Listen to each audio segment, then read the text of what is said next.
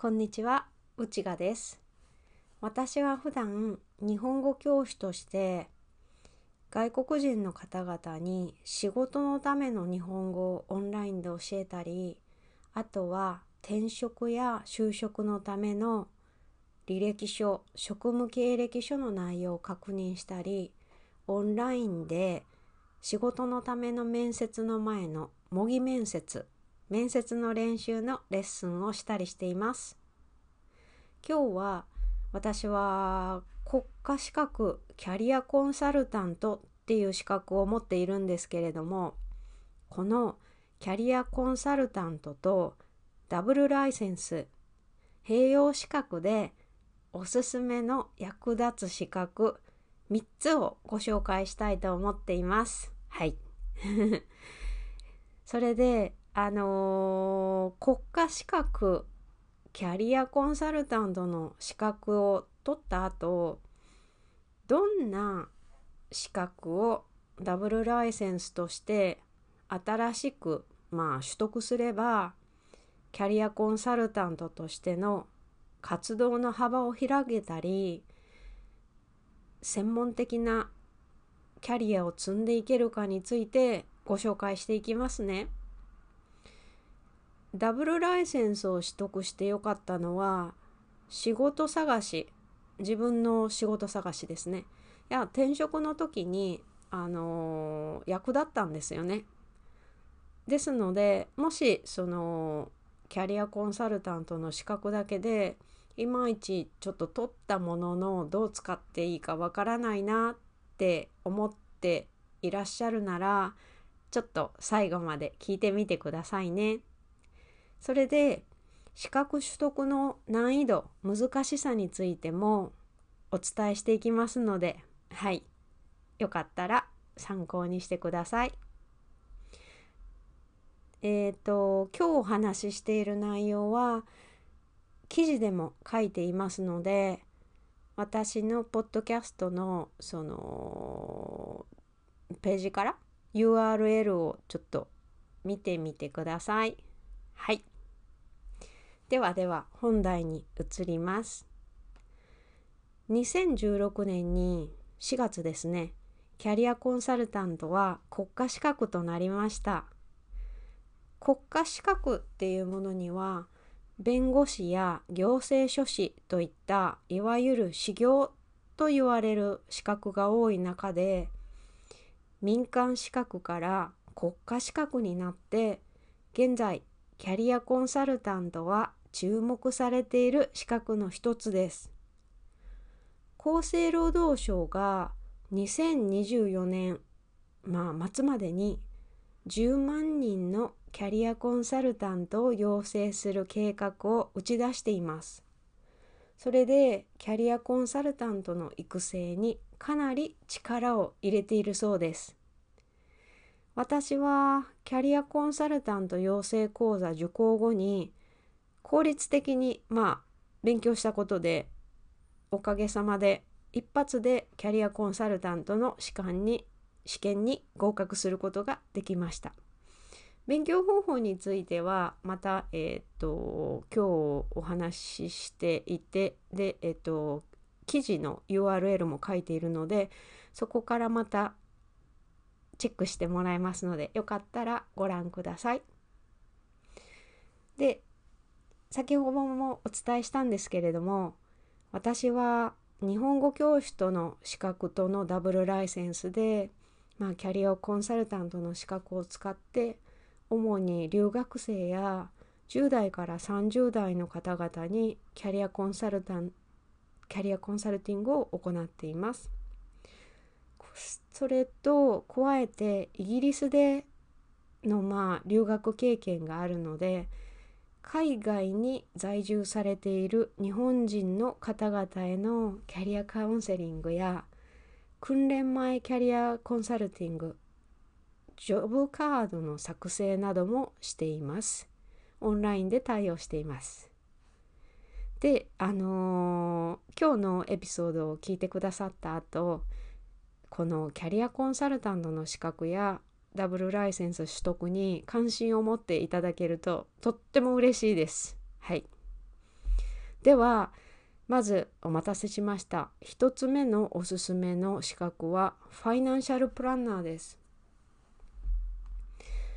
ファイナンシャルプランナーっ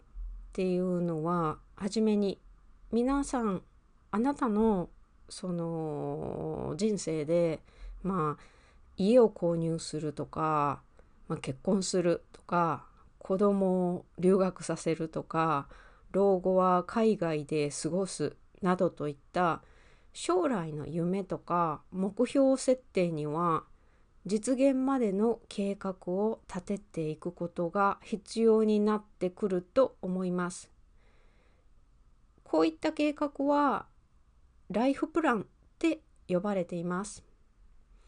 ライフプランには金融税制税の制度ですね不動産住宅ローン生命保険年金制度などの幅広い知識が必要になってきます。こういった知識をまあ備えて相談者の方の夢や目標が叶うように一緒に考えてサポートしてくれるパートナーのような存在がファイナンシャルプランナーです。略して FP ってあのアルファベットで書かれることも多いですね。言ってみれば家計の家のその計算と書く家計のホームドクターと考えていただくと分かりやすいかもしれません。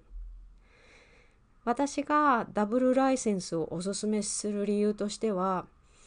数年前まではキャリアコンサルタントの相談内容っていうのはまあほとんどは就職や転職がうまくいかないなどの相談がメインでした。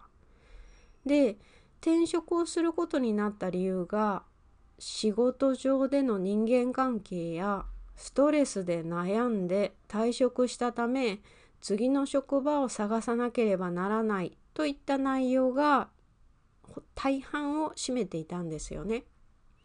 でも現在のキャリア相談ではその相談内容がちょっと変化してきています。心理的な悩み相談からマネープランを含めた自分の将来を考えた就職や転職に内容が変化してきています。自分の将来を考えてより自分らしく生きたい私の幸せって何？とか将来を見越して新しいチャレンジをしてみたいといった相談も増えてきています。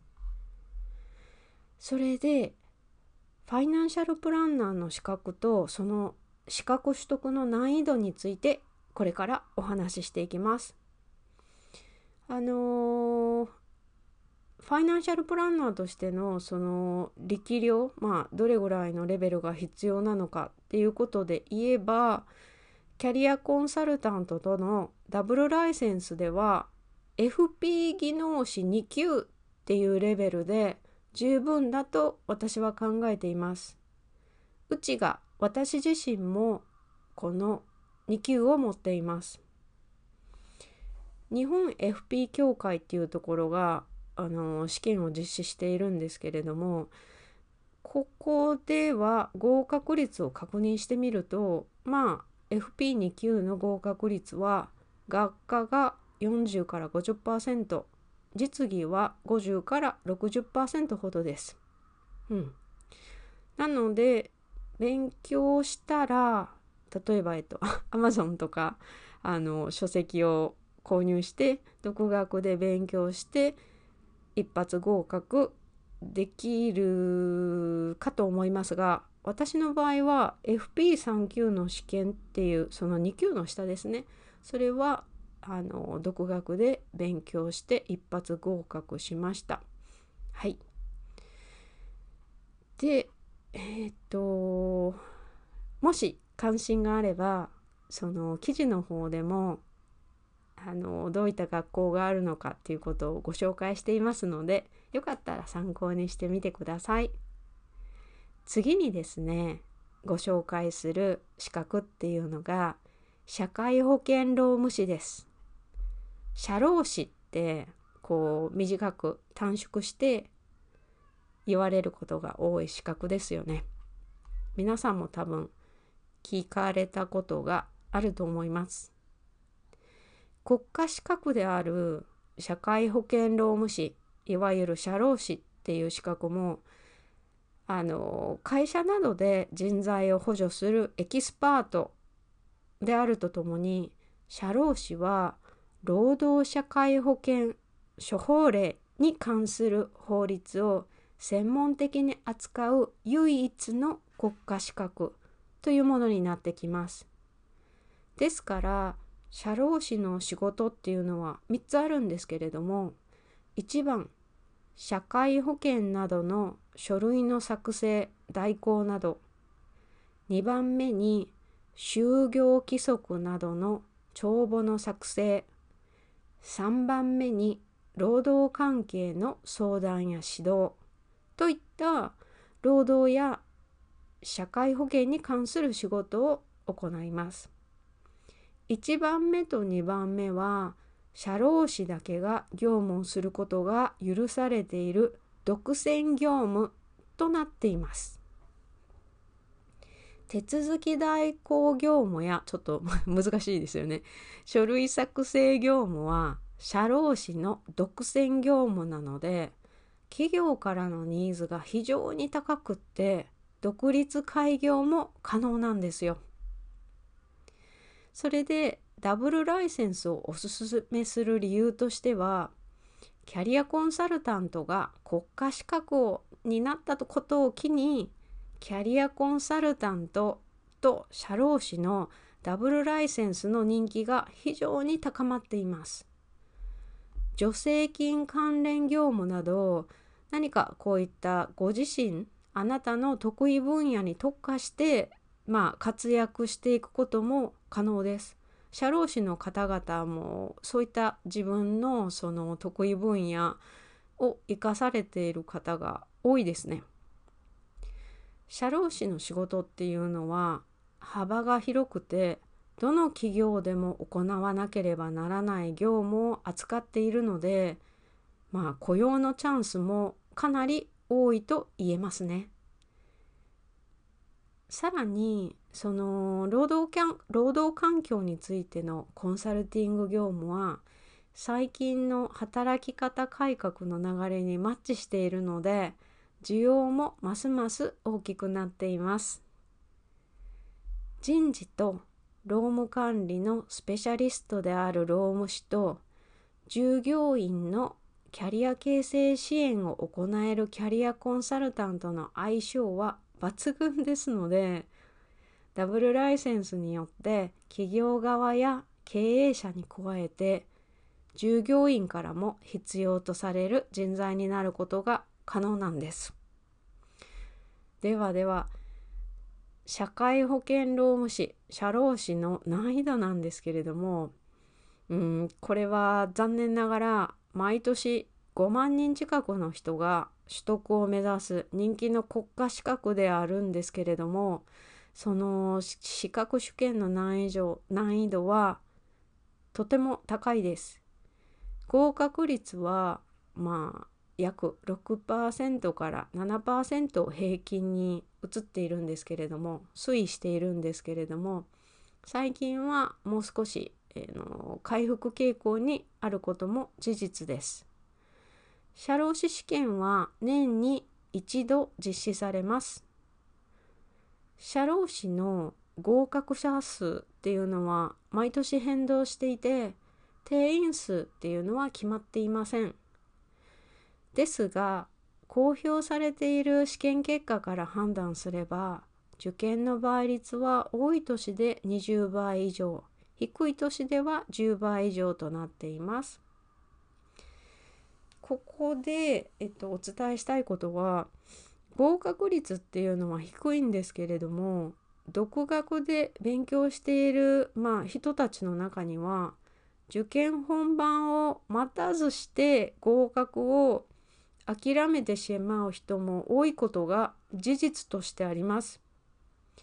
あの実に2割以上の受験者の方が受験申し込みをしたものの試験を受けることすらしないようなんですよね。うんちょっと残念ですけど。うん、で合格率が6%程度って聞いてしまうとうんチャレンジしない方がいいのかなと不安になってしまうかもしれません。でも実際に十分な勉強をして試験に臨む人はまあ言い方悪いですけれども多くないことを考えれば合格の可能性は合格率のその数字が示すほど低くはないんです。ですのでもしこの資格に興味があればぜひぜひチャレンジしてみてください。応援しています。またあの社労士のあの資料について資料請求についてもあの記事でご案内していますのでよかったら参考にしてみてくださいね。次に3番目最後におすすめしたい資格は日本語教師の資格です。日本語教師っていうのは外国人の方々を相手に日本語や日本文化日本人の考え方を専門的に教えるのが日本語教師の資格です。活動の場っていうのは、まあ、日本の国内外、まあの日本語学校で、まあ、フルタイム常勤や非常勤で働くことをはじめ今では公立の小中学校や技能実習生の教育機関ゲームやアニメの専門学校でも日本語を教えられます。幅広いですよね。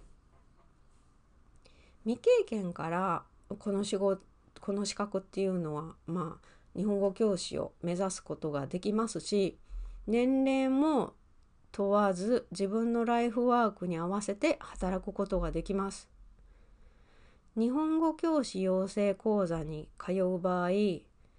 教育訓練給付金制度を利用して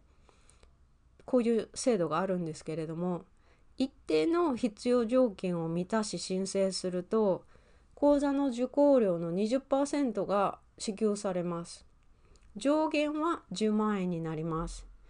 こういったこともまたあの記事に書いていますのでよかったら参考にしてください。私がダブルライセンスをおすすめする理由は大学や専門学校でもキャリアコンサルタントが日本人をはじめ留学生へのキャリア相談やまあ就職支援が行われています。最近では全国のハローワークの外国人雇用サービスセンターや外国人の方々への人材紹介会社でも留学生や仕事を探されている外国人の方々を対象にキャリア相談を行っています。大阪市などといった、まあ、都市部では行政そのまあその行政っていうのはその日本国国関係の、まあ、ウェブサイトでも優しい日本語が使われています。でキャリア相談においても日本語教師のその資格を持っている人が優しい日本語を使って外国人の方々に対応しています。日本には今人材不足の課題がありますよね。で将来的にその海外からの入国規制が緩和され始めると、まあ、緩くなり始めると外国人の雇用を考えている日本の中小企業やあとはすごい介護福祉業界ここも人手不足ですよね。また雇用される側の、まあ、外国人の方々に向けての相談や支援の機会もどんどん増えていくことになります。日本語教師のこの資格の難易度なんですけれども ちょっと笑ってしまいました。社労士と違って日本語教師になるために必ず必要な、まあ、国家資格などはありません。未経験から日本語教師を目指すことができます。えー、養成講座に通えば、まあ、最短3ヶ月から1年以上の通学をが必要になってくるんですけれどもその養成講座に通えばまああの私うちがもう文化庁まあ届出受理の420時間の日本語教師養成講座を修了してこの資格を取得しています。カリキュラムに演習や教育実習も含まれますのでそのどうやって教えたらいいかとか教案そのレッスンの内容の作成方法や教え方も学べるので実践力が身につきます。はい、私は仕事をしながら通っていたのでこの資格を取得するのに1年と23ヶ月ほどかかりました。もし平日のその日中に通えるなら半年以内でこの資格を取得することも可能です。こちらも記事の詳細に書いていますのでよかったら参考にしてみてください。はい。